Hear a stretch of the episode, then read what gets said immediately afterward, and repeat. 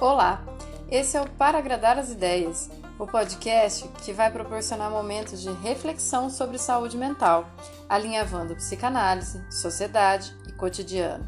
Quanto mais você questiona a realidade, mais você a compreende. Ou não.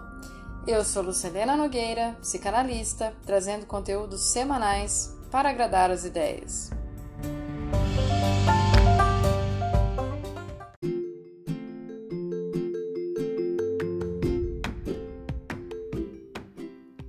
Segunda temporada.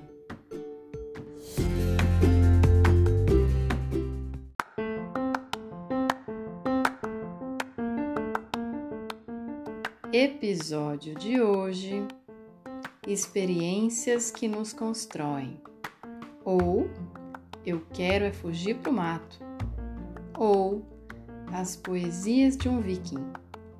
Ou um monte de outras coisas que eu deixo por conta de vocês.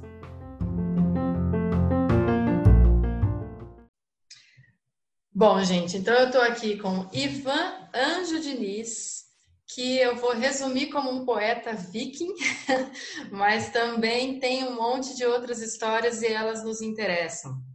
Entre elas, ele participa da rede Contra Fogo e a gente viu a importância disso durante todo o ano passado e os outros fez parte do primeiro mandato coletivo do Brasil, mora em Alto Paraíso de Goiás, trampa na Chapada dos Veadeiros. É um paraíso que todo mundo quer visitar, mas a gente precisa chegar no final desse episódio se perguntando: a gente deve ir para o mato? Eu vou deixar ele mesmo se apresentar e ir contando as suas histórias. Ivan, o que é que te traz até aqui? Oi, querida. Primeiramente, muita gratidão aí pelo teu convite, de ter essa oportunidade de trazer um pouco aqui da minha experiência de vida. Espero que ela contribua com aqueles que estão nos ouvindo e de alguma forma, né? O que, que me traz até aqui, até o mato, você diz? Sim, desde Pira até... Como é que sai de Piracicaba e vai para aí? Então, tem algumas coisas que às vezes a gente não escolhe, né? E a minha vida, ao longo da minha vida, muitas vezes eu tive essa impressão de que eu não havia escolhido algo, mas eu tinha acreditado naquele fluxo que havia me chamado. E esse caso da, da minha vinda para cá foi a ver com isso, porque quando a eu era tive uma tenho uma filha, né? E aí eu estava casado, fiquei casado acho que 13 anos no total e quando minha filha tinha 11 anos mais ou menos a gente se separou. E aí a mãe dela passou no concurso do ICMBio e veio para Brasília. Ela falou: "Ah, estou mudando para Brasília e vou levar nossa filha comigo. Aí eu falei, poxa, então vou morar em Brasília também. Na hora eu falei isso para ela, ela falou, mas o que, que, você vai fazer lá? Eu falei, não sei, mas ficar a 1.200 quilômetros da minha filha, eu não vou. Ótimo. e, aí, e aí eu vim embora para Brasília sem conhecer praticamente ninguém. E conheci o Junião só, mas nem morava em Brasília, que era longe. E, enfim, levei vários meses para conseguir um emprego, foi um momento bem difícil da minha vida. E aí depois me estabeleci, trabalhei na área de televisão lá em Brasília, na TV Cultura, numas produtoras ah, na Gralha Comunicação e tal, e fui produzindo programas como na área de coordenação de, de produção, depois como produtor cenográfico na TV Cultura, eh, na Fundação Padre Anchieta, que foi meu último emprego, né, assim, com salário. E aí foi desse emprego que eu resolvi é, me mudar de Brasília para Chapada, depois de três anos e meio, quase quatro anos, eu acho, em Brasília, principalmente porque a mãe da minha filha, Flávia, tinha mudado para Belo Horizonte. Então, já pediram transferência. Eu falei, puxa, não tenho como ficar, né? Correndo atrás, também não me via morando em Belo Horizonte. E a minha filha estava maior também. E assim, cada um seguiu o seu caminho. Eu me senti livre para sair de Brasília, porque não tinha nada que me fixasse em Brasília mais, né? Foi quando eu já vinha visitando a Chapada dos Veadeiros. Foi a hora que eu resolvi me jogar para cá de vez, aluguei uma casinha aqui. No começo, com o trabalho em Brasília ainda. Então, eu ia, ficava dois dias, três em Brasília, fazia os trabalhos que eu tinha lá, que eram feitos em poucos dias, e voltava correndo para cá, né? E essa transição foi assim durante cerca de um ano, aproximadamente um ano e meio. Até que chegou uma hora que eu falei: não, não quero mais voltar para Brasília. Chega, quero morar na Chapada mesmo, vou ficar por aqui no mato. Foi quando eu saí da TV Cultura e vim de vez embora para cá, tá fazendo isso 12 anos, né? Eu trago sempre uma experiência que eu digo assim, que teve um momento, e quando eu morava em Brasília, eu ia para o shopping para pagar conta. Porque eu nunca sou muito de shopping, mas a TIM ficava lá, a, tinha uma lotérica para pagar água e luz, enfim, eu ia resolvia tudo que eu precisava lá. Todos os meses, em um determinado dia, eu ia para lá. E, cara, me começou a me fazer muito mal aquilo. Toda vez que eu ia, eu observava as pessoas. Primeiro, quando eu via as pessoas os jovens passeando de escada rolante e paquerando na escada rolante, né? Subindo e descendo. Às vezes eu via o mesmo subir e descer a escada rolante 500 vezes e olhava para todas as meninas que estavam vindo no sentido contrário. Eu olhava aquilo e falava: Meu Deus, que coisa triste a vida desses jovens paquerando na escada rolante. Eu observava também as pessoas comprando aquelas coisas que elas não precisam com o dinheiro que elas não têm para agradar as pessoas que elas não gostam, né? Aquilo tudo me, me tocava, me machucava, né?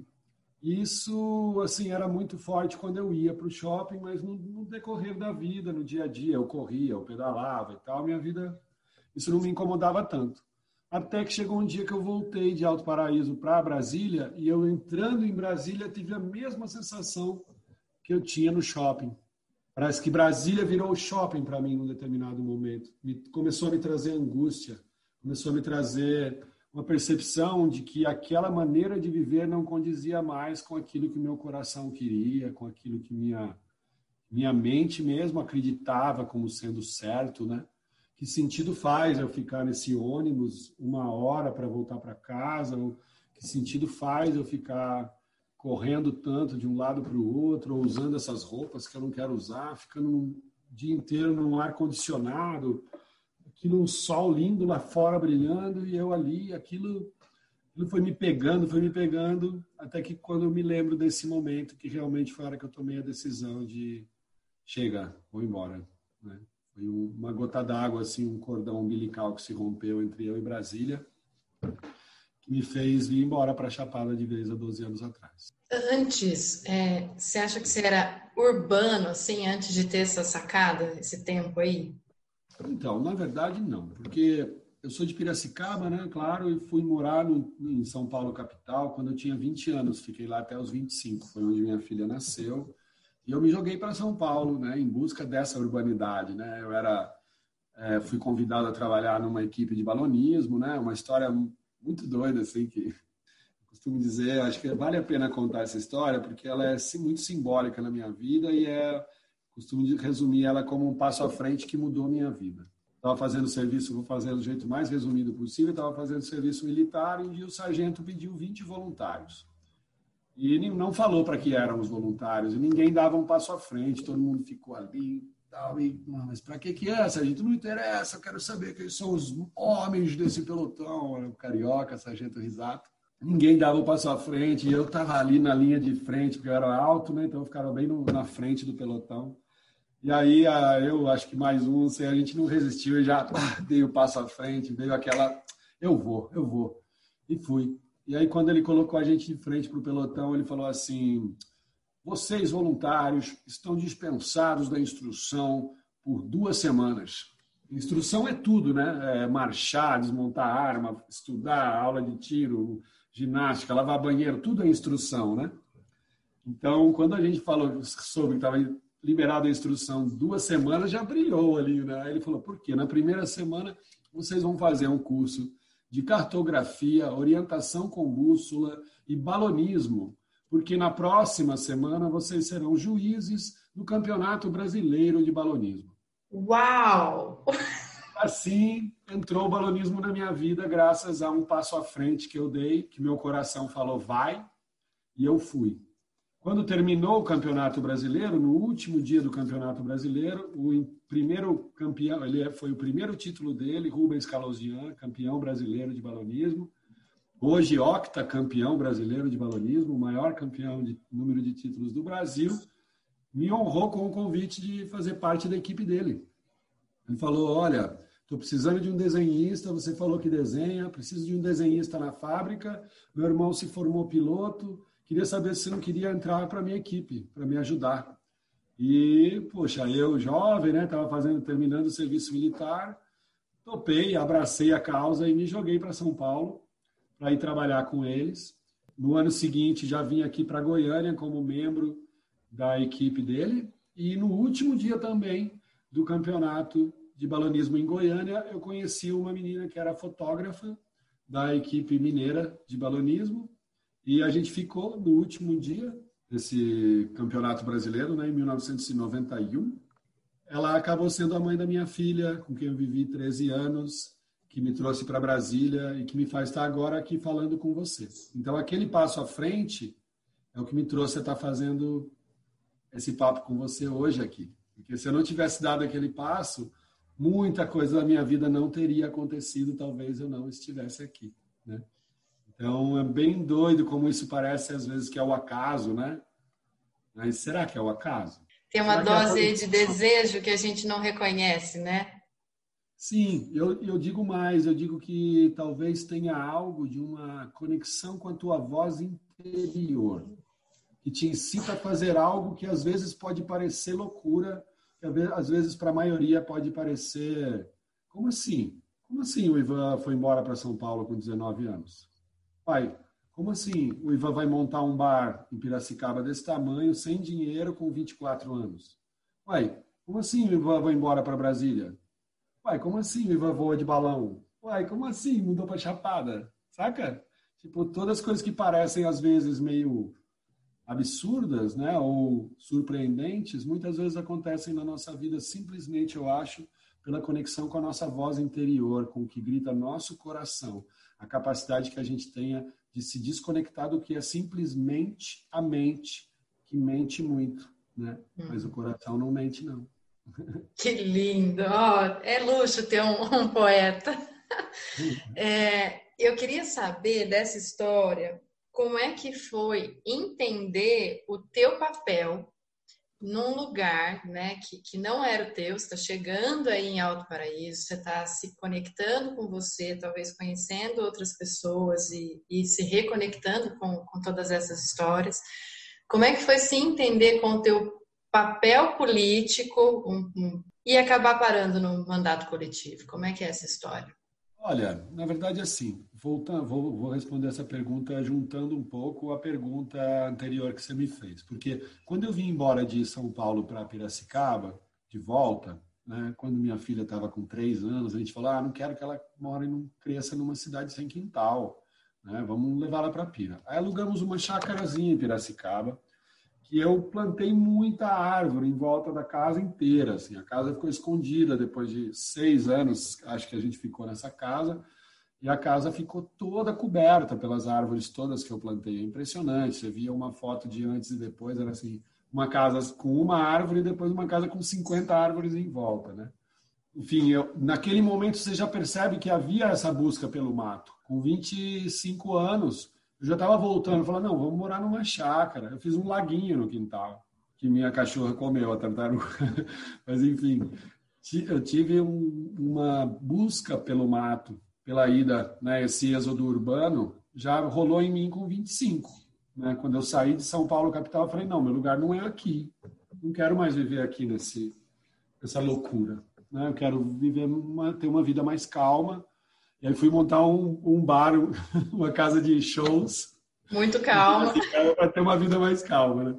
Mas, enfim, eu intercalava a vida noturna com o fato de viver no mato. Então, eu pegava minha bike, saía do meu bar, pegava a bike de madrugada, ia para casa pedalando e no outro dia eu tinha um dia de plantio, um dia de contato com a natureza, um dia subindo nas árvores para colher alguma coisa. Sempre busquei esse equilíbrio, né? Esse contato com a natureza está presente em mim há muito tempo com toda certeza, esse processo aumentou muito no momento em que eu cheguei no Cerrado. Porque eu costumo usar uma expressão que eu digo que eu fui criado pela Mata Atlântica, porque eu ia lá nos, nas reservas, na Ilha Bela, na Jureia, nas coisas que eu fiz trilha pela primeira vez na vida, foi no meio da Mata Atlântica. Né? As primeiras trilhas da minha vida, durante muitos anos, foram na Mata Atlântica. Mas eu digo que quando eu cheguei no Cerrado, é como se eu descobrisse que eu tinha sido criado por uma mãe adotiva, que a minha mãe verdadeira era o Cerrado brasileiro. Que aqui me emociono para falar do Cerrado. Me emocionar não é muito difícil, não, mas Cerrado me toca profundamente. é isso. Quando eu cheguei aqui no Cerrado, eu senti que era realmente o lugar que me identificava profundamente com a minha, com a minha alma. Né? Uma sensação já ter pertencido a essa terra num outro momento, ou de ter vivido aqui em outro momento, mas que uma conexão tão profunda que me fez assim me dedicar mesmo, de corpo e alma, para a preservação do cerrado. Né? No meu primeiro momento, há esses 12, é, 13 anos atrás, aí meu primeiro momento foi plantar. Então eu plantei, quando eu cheguei aqui, eu plantei uma centena de árvores. Uh, infelizmente, muitas delas foram derrubadas pela prefeitura ali, que construiu uma praça ali, passando o trator em cima. Mas três IPs que eu plantei, desses 30 que estavam ali na rua, continuam lá de pé, florindo pela primeira vez agora no ano passado, no meio da pandemia. Então eu sinto que, de certa forma, quando você chega num lugar, um amigo me disse isso uma vez, quando eu estava chegando aqui, e eu aprendi com ele. Ele falou, cara, toma cuidado para não ser muito Antônio Conselheiro.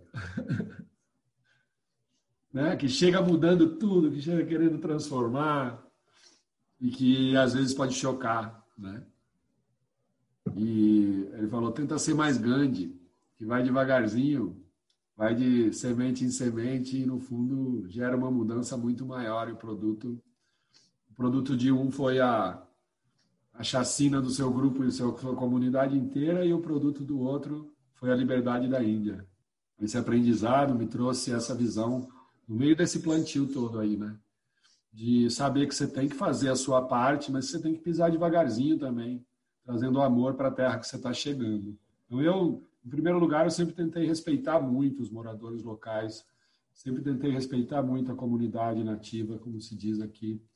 E eu tenho muitos amigos entre as raizeiras, os raizeiros, entre pessoas muito simples, pessoas que eu amo assim profundamente, que quando eu encontro na rua trazem uma alegria para o meu coração tremenda, as benzedeiras daqui da cidade. Tive a oportunidade, inclusive, de escrever um poema para cada um deles, né? No, num, num, trabalho que eu fiz há uns anos atrás para o projeto Raízes. Então, eu sinto que, em primeiro lugar, quando a gente pisa, onde quer que seja, no movimento, e aí vai lá para o final, né, que você perguntou, né, do será que a gente deve ir para o mato? Acho que todo mundo tem direito ao êxodo rural. Acho que todo mundo tem direito ao êxodo urbano. Eu acho que é importante que ele se processe, é, é inevitável que ele se processe, simplesmente porque os centros urbanos já passaram do limite da sustentabilidade, da capacidade da vida. Se você olha para o sistema urbano de uma maneira geral, ele é completamente insalubre. E isso eu não estou falando só de uma questão de ah, não tem quase árvores, não é só isso. É um ar de péssima qualidade, é água de péssima qualidade, alimento com muito agrotóxico, sem tempo para ter respiro, sem espaço para meditar, sem condição de ter atividade física sem inalar gás carbônico. Então, saúde é muito mais do que comer bem. Saúde é tudo isso que eu acabei de falar, que os centros urbanos hoje bloqueiam, impedem, tornam mais difícil criam empecilhos. Né? Como que uma pessoa vai fazer uma atividade física se o próximo parque que tem perto da casa dela, às vezes para ela respirar um verde, fica a dois ônibus da casa dela? Porque para ela ir até lá, ela corre risco de sofrer alguma violência, porque aquele que não tem nem isso de estrutura precisa viver e ele pode roubar para comer. Realmente. Então, assim, eu, eu acredito que é inevitável né, esse êxodo urbano. Eu só acredito que é muito importante que todo mundo que tem essa visão pise devagar, estude, entenda. Não chegue nos lugares como os portugueses chegaram, desbravando e tomando conta como se fosse o dono. Só que os espelhinhos dos portugueses são os os milhares de reais nas contas dos que chegam do êxodo urbano cheios da grana, numa comunidade pequena, e causam uma transformação gigantesca na comunidade, às vezes sem perceber. Ele não sabe. Por exemplo, eu comentei esses dias, uma pessoa postou, nos, várias pessoas de Brasília aqui, três casos, postaram é, alugo casa em Alto Paraíso por R$ 2.500 é, de do, casa de dois quartos, pago até R$ 2.500 é, tenho condições de pagar um ano antecipado. Você que está morando aqui, está perdido, cara. Porque quem mora aqui agora, quem tem casa aqui, opa, se tem gente de Brasília pagando 2.500, meu aluguel agora é 2.500 de uma casa de dois quartos. Então, quem pagava 1.500 na renovação, o dono chega e fala, agora é 2.500. Você fala, não, mas não, não, você não quer, sai. Eu tenho quem pague. E eu não estou falando de algo fictício, eu estou falando da verdade. Eu tenho um monte de amigo conhecido que já foi embora daqui. E foi embora porque não consegue pagar o aluguel, foi embora porque não consegue moradia. Não é porque não ama aqui, porque não quer. Gente muito boa, gente que defendia essa terra foi embora, e gente que destrói essa terra está ficando.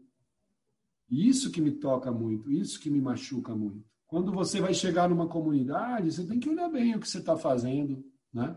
Eu vou citar um outro exemplo assim que é bem famoso até, mas que pouco se fala disso. E isso acontece pelo mundo inteiro. Quando o Prembaba veio para cá, ele causou uma explosão na bolha imobiliária aqui gigantesca.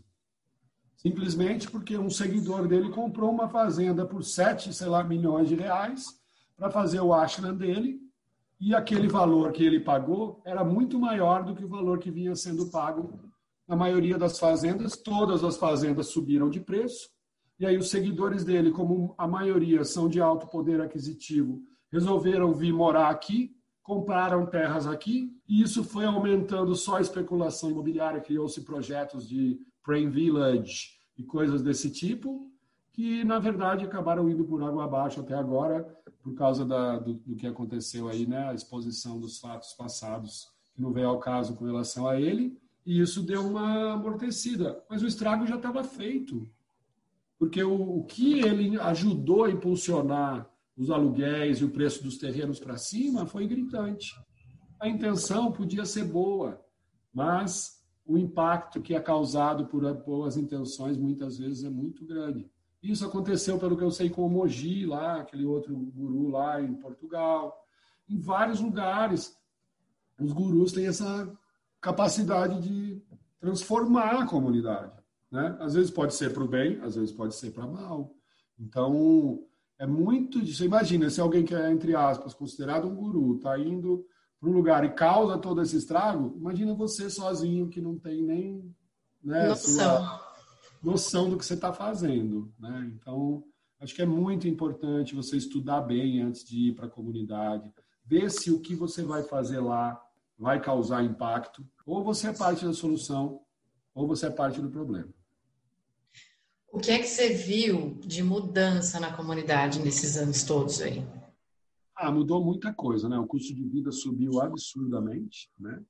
Para você ter uma ideia, uma casa que custava 250 reais o aluguel dela há 12 anos atrás, era 250 reais.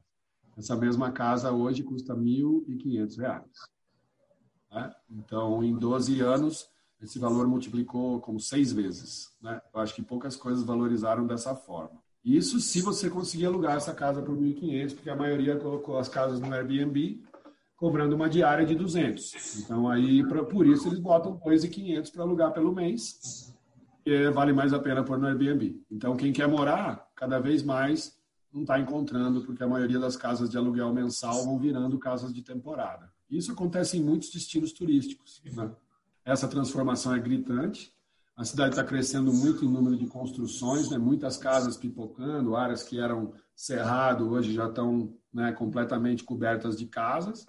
E o que é pior, né? nós moramos numa comunidade de menos de 8 mil habitantes e não tem saneamento básico, né? não temos estação de tratamento de esgoto, é, aqui é um lixão a céu aberto, né? eu costumo falar, né, tem umas piscinas de, cocô, tá piscina, de verdade, porque muitas das pousadas aqui, né, e eu, eu pego na ferida mesmo, porque muitas das pousadas aqui que estão ficando milionárias, ganhando muito dinheiro, pegam toda a bosta dos seus turistas e sugam com um caminhão uma vez por mês e vão jogar nessas piscinas lá no lixão. Então a pessoa que está aqui na Chapada curtindo, ela nem sabe que o cocô dela vai ficar a céu aberto lá no lixão depois. Porque o saneamento básico não existe. Muitas pousadas têm fossa negra. É um buracão no chão e o cocô vai todo para lá. Uma hora isso penetra no lençol freático, uma hora isso chega lá embaixo e vai contaminando tudo. Contaminando a água que a gente bebe, o São Bartolomeu que irriga as plantações de orgânicos. Saca? Isso já está acontecendo. E quanto mais gente vier para cá, mais rápido vai se dar esse processo, maior vai ser essa contaminação, porque os que chegam aqui e que fazem uma bacia de evapotranspiração, que construem uma fossa, constrói uma ecofossa, uma fossa séptica, que se preocupam em fazer um círculo de bananeira, que, que pensam realmente nessa questão dos resíduos sólidos, de uma maneira geral, inclusive na produção do lixo, é uma pequeníssima minoria. A maioria vem para cá e não quer saber, ele quer construir, ah, como que é? Ah, faz um buraco aí, como você acha? Ah, aqui a maioria faz assim. Então tá, faz assim. Então, é isso. É isso que a gente quer, trazer a caca da cidade para o mato. É melhor não vir para o mato. Se for para trazer a caca da cidade para o mato, fica na cidade, por favor. Agora, se quer ir para o mato, não é para mudar de lugar, é para mudar de vida. Como diz aquele velha frase que o cara vai lá na frente do púlpito e pergunta: Quem quer mudança? Aí todo mundo, é, quero. Aí ele pergunta: Quem quer mudar? Cri, cri, cri. Não aparece um que queira mudar, mas todo mundo quer mudança. Então, não basta você sair do centro urbano e, vir, e ir para o mato. Tem que mudar muita coisa dentro de você, na minha opinião, você tem que mudar muita coisa dentro de você para merecer o mato. Para merecer, eu acho importantíssimo isso. Conta a tua trajetória, então, de ecoativista. Bom, quando eu cheguei aqui na Chapada dos Veadeiros, antes até quando eu morava em Brasília, ah, eu mergulhei mais nisso nesses últimos 13 anos, né? Mas desde aí em Piracicaba, eu sempre tive uma ligação política, né? Eu sempre tive um, um posicionamento político desde muito cedo. Então eu, eu vejo que o posicionamento político na minha vida veio muito cedo mesmo. Quando eu tinha oito anos de idade, meu pai foi fundador do PT em Piracicaba. Meu pai foi um dos fundadores do PT em Piracicaba é, tipo, eu estava no ombro do meu pai lá naquelas discursos do Lula, lá do começo dos anos 80. Eu estava lá no ombro do meu pai ouvindo ele. Eu tenho autógrafo do Lula em 1982, ou seja, eu tinha 11 anos, em 71. Então, a minha trajetória política, entre aspas, começou ainda na infância. Com 14 anos eu já tinha lido Karl Marx, com 16 eu já tinha lido vários uh, escritores anarquistas com os quais eu tinha me identificado, Proudhon, uh, Kropotkin, Trotsky, todos esses que, de certa forma, foram construindo muito do meu pensamento, né, muito do que eu acredito. E meu pai, ele é uma pessoa maravilhosa, assim, ele é um relojoeiro, troca pilha de relógio, pulseira e vive disso, né? Ele fala como sapateiro que bate sola, ele conserta relógios há 60 anos.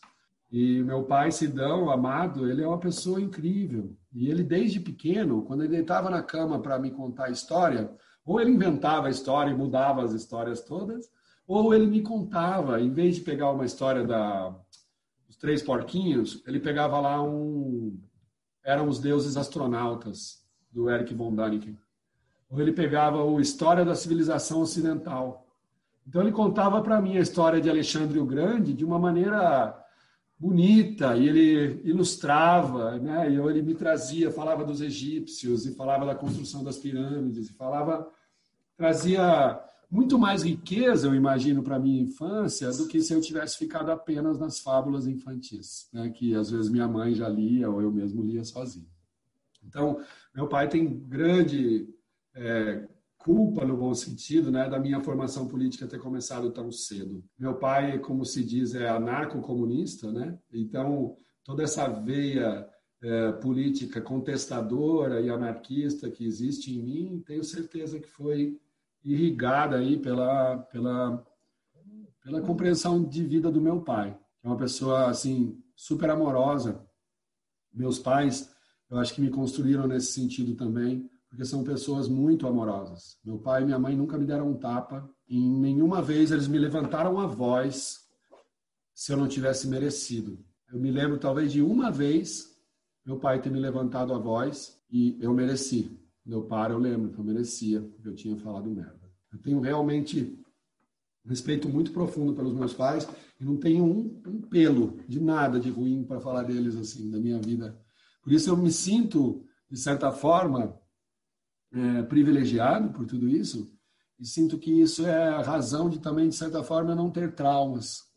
Eu sinto que eu não guardo em mim grandes traumas, nem com o masculino, nem com o feminino, porque eu tive pais muito amorosos. Né? Tive pais que até hoje é, são assim.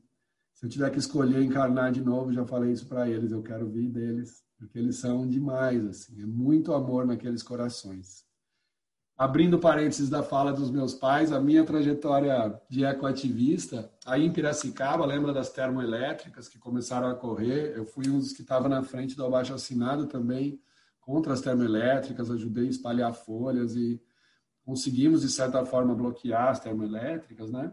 Depois, eu diria né, que sempre a política veio, mas a pegada ambiental veio muito mais clara para mim quando eu cheguei aqui no Cerrado Brasileiro, que eu comecei a observar de perto a soja destruindo tudo, quando eu comecei a ver a riqueza do cerrado sendo devastada, né? e quando eu comecei a mergulhar na riqueza do cerrado e entender melhor aquelas árvores retorcidas, como diz o Nicolas Baer, que é um poeta de Brasília, nem tudo que é torto é errado, vejam as pernas do garrincha e as árvores do cerrado. Quando eu li isso, abriu uma chave em mim de amor pelo cerrado que nunca mais fechou e que me fez escrever vários poemas sobre o cerrado brasileiro, né? sobre inclusive essa devastação da soja. Tem uma, um poema meu que eu falo disso, que chama Isso aqui era cerrado, mas agora é deserto. Eliminaram todas as nascentes que havia por perto para plantar soja, para criar gado. Só pode ser ignorância, por ganância, povo mal informado não observam a riqueza dessa terra sagrada, não analisam seu padrão natural, onde ela nunca se apresenta uniforme. Monocultura é uma loucura, não pode ser normal. O mundo todo é diverso e muito variado, e não esse deserto verde que está comendo o cerrado. Muitos com poucos com muito, muitos sem nada. E nessa onda destroem a terra. Já começou a guerra, estão a roubar nossa água. O desperdício da indústria e os pivôs do agronegócio ninguém vê. Querem botar a culpa da falta de água em cima de você. Enquanto isso, eles compram tudo o que há de beber. Fonte de água agora é da Coca ou da Nestlé. Nosso líquido sagrado virou produto, virou commodity, virou cotação. Se tem gente morrendo de sede, problema deles. Terceiro mundo não é civilização. Esse é um dos poemas que eu escrevi assim de maneira mais contundente para defender o Cerrado. Tem outros de adoração ao Cerrado brasileiro, a essa terra, que foi, por exemplo, um poema que eu escrevi que logo que eu cheguei aqui, tentando ilustrar tudo que eu via.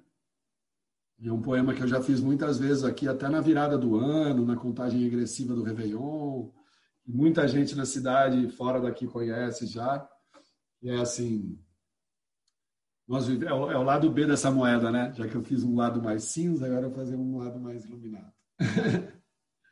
Nós vivemos em Alto Paraíso de Goiás, onde os pombos são tucanos e as araras são os nossos pardais.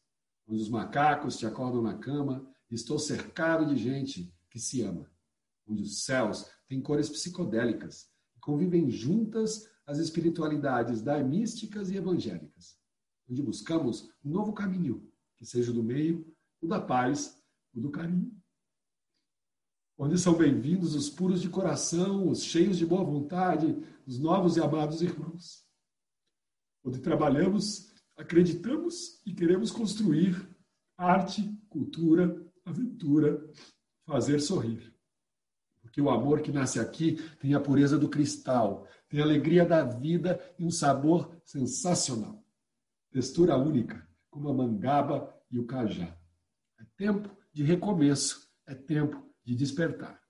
Nem tudo está certo, mas nem tudo está errado. E o que mais me encanta é que a nossa luz tem o brilho do cerrado. A parte ruim do podcast é que ninguém vê nossas lágrimas. e eu acho fundamental que no meio dessa força também tenha essa doçura.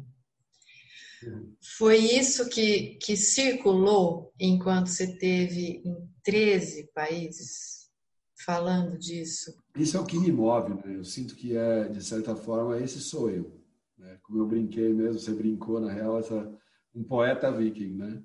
Tem hora que eu uso a doçura das palavras, mas tem hora que minhas palavras são como uma espada para cortar cabeças. Eu sinto que é importante a gente cultivar esse equilíbrio. É necessário expressar sua raiva, é necessário expressar sua tristeza, é necessário expressar seus sentimentos, né? Então, se eu estou com raiva, eu grito. Meu grito pode ser um poema. Né? Se eu tiver com dor, eu vou gritar. Se eu tiver com tristeza, eu vou chorar. Se eu tiver feliz, eu vou sorrir. Eu não contenho os meus sentimentos. Eu acho que isso me faz ter saúde. Isso me, me traz saúde.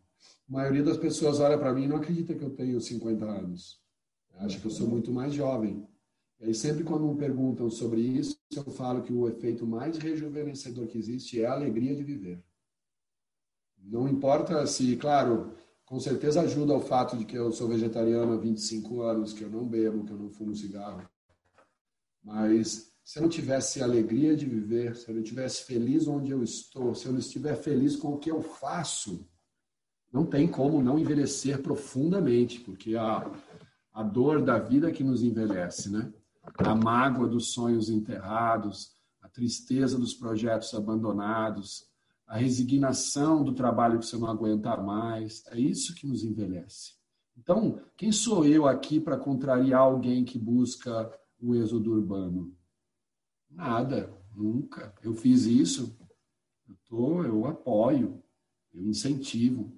Precisamos diminuir os centros urbanos e reocupar de uma maneira mais sustentável o planeta. Né? Mas não é só mudar, como eu falei, de lugar, é se mudar internamente para levar para esse lugar somente coisas positivas. Não chegar nesse lugar ah, eu não sou mais um problema para São Paulo, agora eu sou um problema para Carapicuíba. Ah, não, agora você é um problema para Piracicaba. Não, vou mudar de Piracicaba para Rafar. E aí, cada lugar que você vai levando, você vai levando a sua caca. Né? Então, melhor que não. Aí, acho que por isso que a mudança mesmo é interna, né? É uma, ela pode ser acesa por essa chispa do, do descontentamento, da, da angústia, de algo que te faz, ai, não uma sensação que eu costumo chamar de não pertencimento. Aquela sensação de que eu não pertenço mais a esse lugar, esse lugar não mais me acolhe, eu não sou mais daqui. Preciso partir. Quando essa sensação bater em mim, se ela bater aqui, eu vou mudar. Eu grito e não me mudo porque não é essa sensação que me ocupa. Eu me sinto pertencendo, eu amo esse lugar, eu quero viver aqui. Né? Mas eu grito porque eu vejo cada vez mais difícil para as pessoas sobreviverem aqui, e grande parte em virtude desse avanço das pessoas com alto poder aquisitivo, com seus tratores financeiros, passando por cima dos sonhos de centenas de pessoas, muitas vezes, como eu disse, sem perceber. Né? Então, acho que é, é esse equilíbrio que é importante encontrar né, quando você vai reocupar uma área, né, mudar para uma área menos habitada. Voltando no que você falou, né, eu tenho essa busca de equilibrar a doçura e a braveza mesmo. Né? Muitas vezes eu acho que eu pode, posso passar que eu putz, gritei demais. Mas eu recebo, na maioria das vezes, um feedback positivo, de tipo, não, você falou o que não tinham falado, você falou o que precisava ser falado, eu tive muitas posições assim. Eu participei de uma audiência pública que foi assim um divisor de águas na minha vida aqui em Alto Paraíso, que foi a primeira audiência pública que teve aqui que eu participei. Era uma audiência para a construção de hidrelétricas aqui na região, há cerca de 12 anos atrás, logo que eu estava mudando, 13 anos atrás. E quando eu cheguei nessa audiência pública, estava um, um, um, um blá blá blá que não saía do lugar as, os construtores querendo que eram da família Caiado, né, inclusive, querendo construir as hidrelétricas, que eram, sei lá, 21 hidrelétricas, PCHs, que é as pequenas centrais hidrelétricas, que é o jeito que eles inventaram de tentar parecer que o impacto é menor porque são pequenas centrais, só que eles espalham o estrago, então o estrago é terrível, do mesmo jeito. PCH não existe, não existe sustentabilidade nenhuma, né? Represar rio para gerar energia é coisa do século passado totalmente. Deveria ter sido abandonada essa técnica há muito tempo, ainda mais num país solar como o Brasil, né? Mas enfim, o fato é que essa audiência aconteceu e quando eu tive a fala, eu fui praticamente o último a falar. E quando eu tive a fala, eu assim consegui levar o público meio que abaixo, assim. Né? Todo mundo que estava, 300 pessoas aplaudindo muito e ovacionando a minha fala de um jeito que o o presidente da mesa teve que interromper a sessão e dar um intervalo. E há, muitas pessoas que eram do movimento ambientalista há mais tempo aqui na cidade, eu não conhecia nenhuma delas. Muitas dessas pessoas vieram me procurar depois, falar: caramba, eu lembro de um que veio falar para mim, falou: cara, o jogo estava ali no meio de campo, no meio de campo, a coisa não saía. Tu entrou, pegou a bola, passou um, passou dois e meteu o gol, cara. Foi demais a tua fala e tal. Me elogiou, né? Se aproximou. Então, vários ambientalistas barbudões, cabeludões, se, se aproximaram de mim e com eles eu pude aprender muita coisa também. Né? Observando as atitudes deles, observando e estudando o que eles já vinham, vinham fazendo o vereador Dada, que faleceu agora durante a pandemia também, uma pessoa maravilhosa que foi vereador aqui, se não me engano, por três mandatos.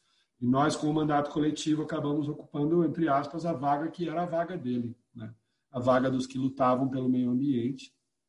Então, ah, chegando aí no mandato coletivo, em, em 2016, né, quando a gente entrou, todo mundo achava que nossa ideia era uma loucura, que era né? Muita gente fala, ah, você vai votar esses caras aí, você vai perder voto. Sim, mas por que você vai votar nesses malucos aí? Não, isso aí não vai dar certo, não. E nós acabamos entrando com a última vaga ali dos nove, fomos o menos votado dos nove, mas entramos. E quatro anos depois, né, a coisa é tão linda que quatro anos depois, o mandato coletivo que a gente apoiou foi eleito como mais votado da cidade na reeleição agora, com o recorde histórico do número de votos Nunca ninguém teve o número de votos que o mandato coletivo, que agora chama mandato coletivo permacultural, teve na cidade. É um recorde de votos. Então mostra que esse trabalho de quatro anos foi muito bem feito. E o João Iuge, que era o vereador do mandato coletivo formalmente eleito, foi candidato a vereador e não perdeu por uma diferença aproximada aí de 200 e poucos votos. Não ganhou. Senão, hoje o nosso vereador do mandato coletivo, por essa pequena diferença de votos, poderia ter sido o prefeito da cidade. É, para você ver como, de certa forma, na comunidade há um reconhecimento do trabalho dele e do mandato coletivo como algo positivo, como algo que foi muito bom para a comunidade. Né? Então, hoje, são uh, pelo menos 20 e poucos mandatos coletivos eleitos pelo Brasil nessas últimas eleições, quatro anos depois. Né? Então, a gente percebe essa multiplicação, foram 250 que se candidataram pelo Brasil. E eu acredito muito na proposta dos mandatos coletivos como um caminho para representatividade maior na política, para uma formação política diferenciada, né? Porque a maneira que as coisas estão aí hoje não dá para ficar, né? E eu vejo não há solução, mas como uma das bons caminhos que buscam soluções à formação de mandatos coletivos. Então hoje eu incentivo criação de mandatos, como o nosso mandato acabou agora em dezembro, Hoje, meu trabalho é muito de incentivar a criação de novos mandatos coletivos, de me reunir com mandatos coletivos que foram eleitos ou que pretendem se candidatar, para semear né, essa prática, mostrar um pouco da nossa experiência aqui. Então, hoje eu faço isso com os mandatos coletivos, assim como também estou fazendo isso com as brigadas voluntárias. Então, hoje eu estou num processo de semear brigadas voluntárias e mandatos coletivos pelo Brasil além da poesia e da sustentabilidade, da alimentação saudável. Estou num momento em que, através da Rede Contra Fogo, a gente está apoiando a formação de novas brigadas pelo Brasil e, através do mandato coletivo, nós vamos seguir apoiando a formação de mandatos coletivos pelo Brasil.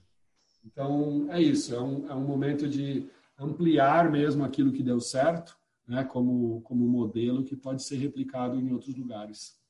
E tem sido bem legal essa experiência. E também uma forma de, de reduzir danos, né? 2020 foi muito doloroso em função da pandemia, mas teve uma hora que eu te vi no jornal e aquela hora eu falei, cara, tá foda demais. porque você estava lá apagando fogo. Como é que é estar tá dentro desse percurso que não é assim, não é um incêndio, é a tua vida, tua casa ardendo. Não é nada fácil, Amanda, vou te falar. Eu já tive momentos, inclusive, que o fogo me salvou. Porque eu estava deprimido por outros motivos, e eu digo que o fogo é meu antidepressivo. Então, quando, quando tinha um combate, eu saía. Né? Podia estar mal, apagando fogo, chorando. Mas as lágrimas também ajudavam a apagar um pouquinho mais. Então, a relação que a gente estabelece com o fogo é uma relação de amor muito grande também. Não dá para encarar o fogo como um inimigo. A gente não olha para o fogo como algo que é o nosso inimigo. Temos que destruir o fogo, apagar o fogo zero no cerrado. Essa é uma visão que antigamente havia e que hoje a gente já trabalha uma visão de que o fogo pode ser utilizado da melhor maneira possível se forem feitas queimas controladas, aceros, o que a gente chama de MIF, que é o manejo integrado do fogo. Quem quiser pesquisar mais sobre o assunto, esse assunto é bem interessante e é a utilização de técnicas de supressão de vegetação seca, de proteção de nascentes, de uma série de atitudes que vão minimizar os impactos de um incêndio criminoso caso ele aconteça. Né? Porque, na verdade, o que a gente enfrenta, na verdade, são esses incêndios criminosos. É a inconsciência humana, 90 e tantos por cento de todos os incêndios são causados pelo homem. Diria que 99% dos incêndios são causados pelo homem. A cada 100, um é de raio. E mesmo assim acontece mais na época da transição da seca para a chuva, em que a nuvem passa de rumo ao raio, mas não cai chuva e vai embora. Então ali pode sim ter um fogo, que está tudo seco. Mas a partir do momento que a chuva começa a ter, fica tudo úmido, não tem raio mais que bote fogo. Aí é só o homem mesmo que está botando fogo, né? Então a gente luta muito contra isso.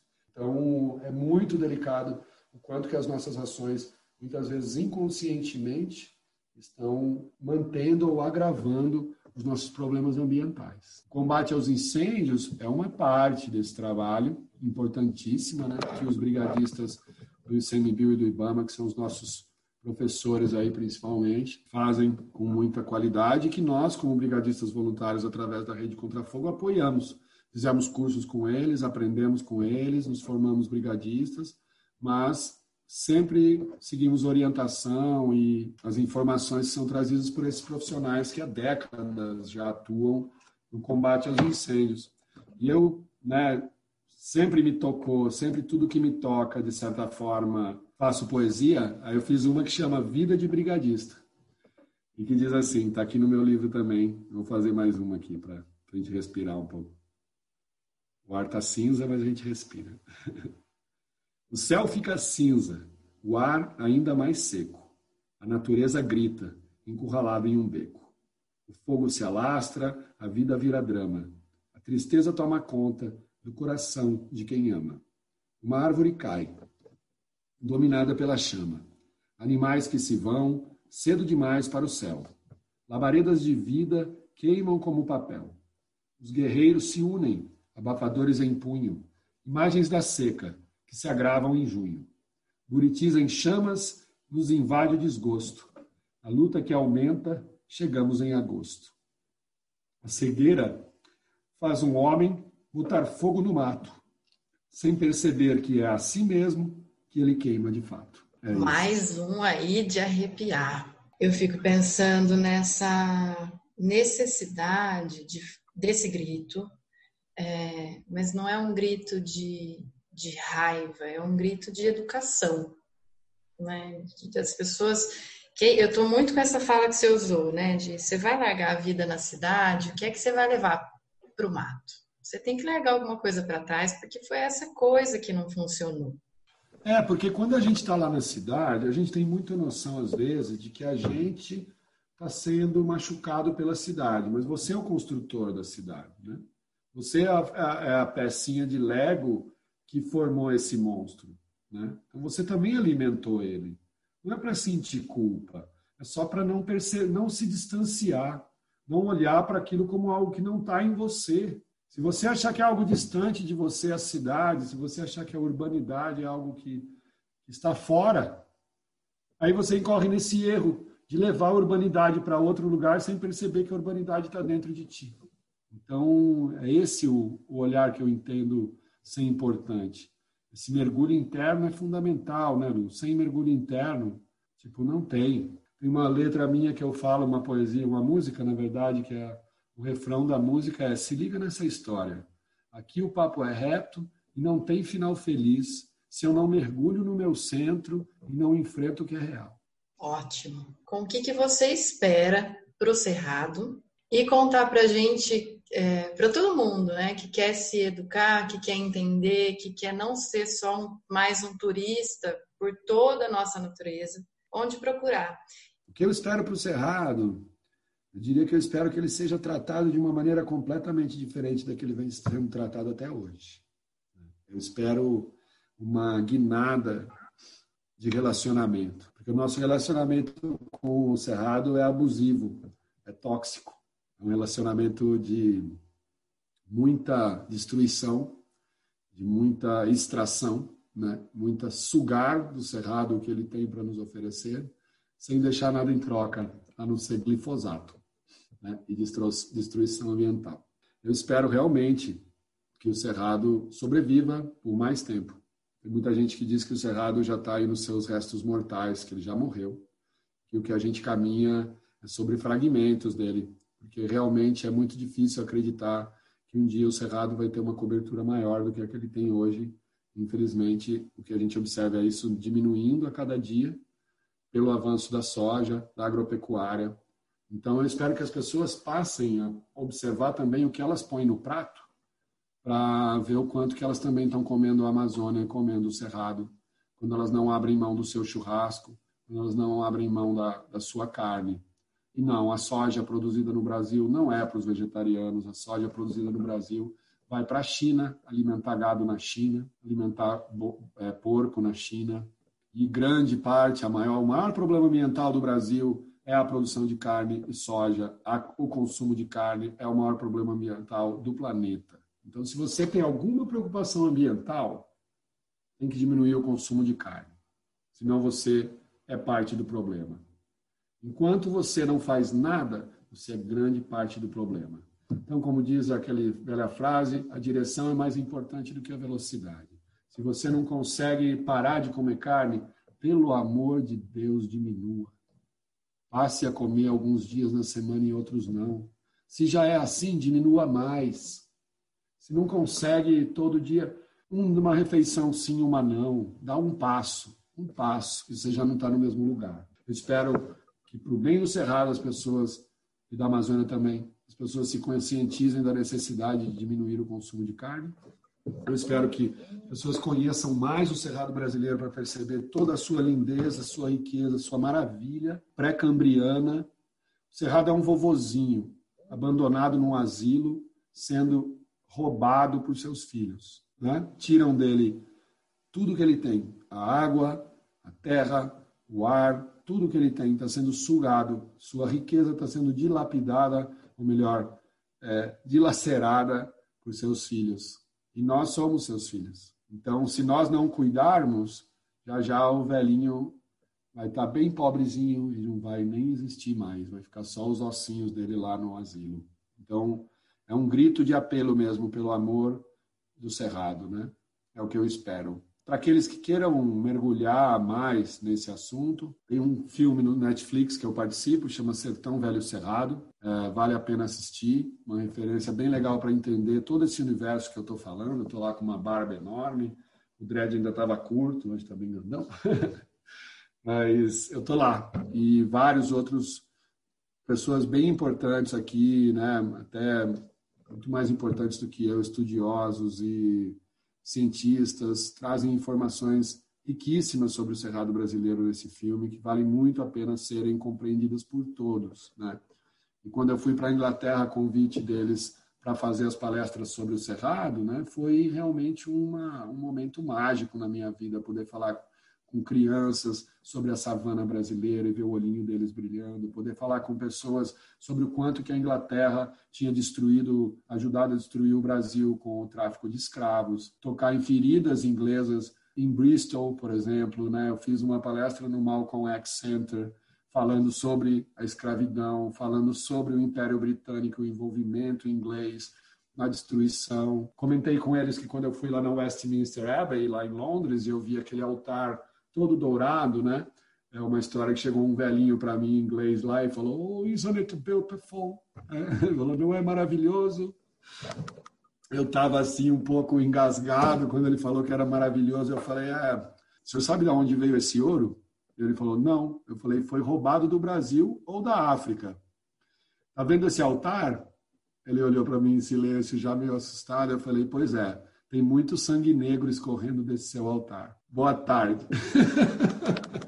Então, assim, descortinar o véu, descortinar o véu, abrir as clarezas, as transparências, vamos ter verdade nas nossas vidas, vamos trazer a verdade para as nossas vidas e perceber que tudo está ligado, que o que tu come causa, que o teu cartão de crédito às vezes tem mais poder do que o teu voto, mas a gente não se toca, né? Então, é, Para mim foi uma honra fazer esse trabalho de embaixador do Cerrado lá na Inglaterra. Foram 18, na verdade foram 13 países. Eu passei já por uns 13 países, mas com as palestras foram, em, foram 18 palestras em 13 cidades da Inglaterra. Né? Em várias diferentes escolas, universidades e tal, até asilos eu fiz palestra para vovozinhos. Foi uma experiência inesquecível para mim, né? Aprendi a amar o povo inglês ao mesmo tempo, porque o acolhimento que eles me trouxeram, a dedicação, a organização, o carinho, meu, não dá para olhar e falar assim, ah, os ingleses são, meu, você não sabe nada dos ingleses. porque é muito amor também. Tem gente tão amorosa, cara. Amei a viagem e minha viagem para o Chile também foi incrível. Estudei permacultura, tive a oportunidade de falar sobre o Cerrado lá também, né? Ecoescola Manzano, que é um lugar maravilhoso lá no Chile. Fiquei cinco meses lá. Essas experiências constroem a gente, sabe, Lu? Se jogar um pouco. A gente falaria aqui mais uma hora sobre as experiências todas que eu tive já, de coisas assim que eu não tinha grana e falava, não, eu vou. E ia. Já fui para a Bahia com 100 reais no bolso, já fiquei um mês. Já fui para o Sul um festival de balonismo com a passagem que dava até Curitiba só, e 50 reais. E chegamos lá e tudo aconteceu de mais maravilhoso. Então é isso. Às vezes, quando a gente acha que a gente não tem, a gente já tem tudo na mão, só está faltando a coragem. O que a vida pede da gente é coragem. Se jogar mesmo, né? E vamos em frente. Coragem não me falta tem uma coisa que, não, que depois eu quero que as pessoas vão procurar a imagem, né? É, a tua imagem. É, você é um homem enorme, é, é, tem, você tem essa cara de viking e acho que em algum momento você ultrapassou só essa imagem para se entender com isso. É, teve isso, assim, ou uma impressão minha? Parece que cada vez está mais claro, mais dito. Bom, eu, assim, minha família tem origem escandinava, né? Uma parte da minha família, na verdade, porque o lado do meu pai é mais Espanha, Itália, Portugal. E o lado da minha mãe tem um que na Suécia, na Alemanha e, e uma pincelada na Itália também, tá tudo meio misturado. Mas o que eu fiquei mais geneticamente a cara foi dessa família mais escandinava, sueca, né? Sobrancelha branca, barba vermelha, é, tenho 1,93, né? Sou grandão mesmo. E eu sempre, de certa forma, me identifiquei, né? Desde muito cedo eu comecei a ler coisas assim, buscar coisas sobre os vikings, né? De certa forma, não havia uma fixação, mas havia um, um local comum, né? Quando eu lia, eu me sentia em casa com aqueles, com aqueles temas, né? Ao longo da vida, isso assim nunca teve muita relevância. E aí é muito interessante que há uns anos atrás, aí há cerca de uns seis anos atrás, eu nem tinha Netflix, eu comecei a escrever um livro que chama, chama Memórias de um Viking. E que eu tento, eu tenho isso no meu Facebook, tem um artigo lá, se digitar Memórias de um Viking no Facebook, publicações Ivanjo Diniz, vai achar. Foram as primeiras páginas que eu postei sobre. Hoje esse livro já tem várias páginas, está em construção. E eu tento, nesses mergulhos que são bem profundos, para chegar nessa veia e escrever como um, um guerreiro viking, né? Eu procuro tentar exorcizar um pouco tudo que está dentro de mim, né, com relação a essas questões. Porque essa, essa nuance entre o bem e o mal, quando você está numa guerra é bem, bem, bem delicada, né? né? Você corta a cabeça, está fazendo mal de qualquer jeito, né? Pode ser do lado bom ou do lado mal, você matou gente inocente, não importa se era do bem ou do mal, existe uma história aí de, de vida com a espada na mão, vida decidida na fúria, que deixa um rastro de destruição, que deixa um rastro que precisa ser curado, né? Muitas vezes precisa ser olhado, pensado, vendo o que ficou de resquício dessa raiva, dessa ira dentro de mim, como trabalhar ela. Foi aí que eu encontrei resposta, por exemplo, no Qigong, né? que é um, uma coisa parecida com o Tai Chi, para quem fala de um jeito bem simples, mas eu fiz um curso de medicina chinesa, me formei acupunturista e no meio a gente se forma também instrutor de Qigong. Então essa prática chinesa trouxe muito uma paz interna que me ajuda muito né, me ajudou muito ao longo do meu processo e até hoje. E assim como eu acredito que é bem importante extravasar, né? Também acho que é importante, como eu falei, do ruído e do silêncio, né? Cultivar esse momento de paz, cultivar o silêncio, cultivar a meditação e os processos que acalmam desde dentro, porque o grito acalma desde fora, né? Expõe, grita, e aquilo sai. Mas também tem uma calma que pode ser construída lá dentro, a partir da, da base da coluna, né? Fazer essa energia acalmar. É isso. Tem uma, um mantra que eu amo, que é calma e tranquilidade. Vira e mexe quando eu estou muito desfibrilado aqui, muito elétrico, aí eu boto essa. Calma e tranquilidade são as ordens do Senhor, calma e tranquilidade para receber o amor. Perfeito. Onde é que a gente acha o teu livro? Vamos lá. No Instagram, meu Ivan Anjo Diniz, tudo junto, tem uma lojinha. Você clica no link da minha bio no Insta e lá tem uma lojinha que você pode comprar não só o meu livro, como dá para. Eu fiz uns kits, então você pode comprar o livro e um poema autografado manuscrito. Pode comprar o livro, o poema e um potinho de bioporã, que é uma castanha de baru feita aqui no Cerrado. Você pode levar um óleo essencial da terra-flor, que é o cheiro do Cerrado. Você pode levar o sabonete da fitosserrado para passar no seu corpo. Um livro de fotos do André Dib para se maravilhar com as imagens do Cerrado. Enfim, tem uma série de kits que você escolhe e entre eles você pode comprar um que é um que fortalece a Associação Cerrado de Pé, que faz a restauração do Cerrado brasileiro com semeadura direta cerradodepé.org é o site deles, e você pode comprar uma camiseta, uma caixinha de sementes e o meu livro, dessa forma também vai estar apoiando a regeneração do Cerrado brasileiro. Então é isso, no link da minha bio no Insta, tem tudo isso lá na minha lojinha, sejam super bem-vindos. Quem quiser entrar em contato comigo também pode mandar um direct no meu Insta, pode mandar mensagem que eu costumo responder assim que possível todo mundo. Estamos aí para trocar e conversar e se aproximar. Eu digo sempre, Lu, que eu aceitei seu convite também por isso, mas eu digo sempre que se fosse para a gente não se ajudar, tinha vindo cada um no seu planetinha, que nem o Pequeno Príncipe, né? Se viemos todo mundo junto na mesma bolinha, é porque é para a gente se ajudar. Só essa é a lição básica. Então, vamos se ajudar, vamos se amar. É por aí que eu penso também. Sozinho a gente não dá conta de nada, né? Nada. Muito obrigada. Eu que agradeço, querida. Estou sempre à sua disposição quando você quiser.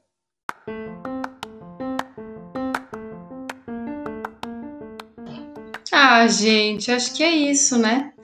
Continuo convidando vocês para continuar ouvindo a gente toda semana. Terça que vem tem episódio sobre esgotamento e ansiedade na terça-feira. E aquele caminho de sempre. Gostou? curte, segue no Insta, arroba para agradar as ideias e compartilhe com todo mundo que você acha que pode se aproveitar dessa linha de pensamento. Até semana que vem!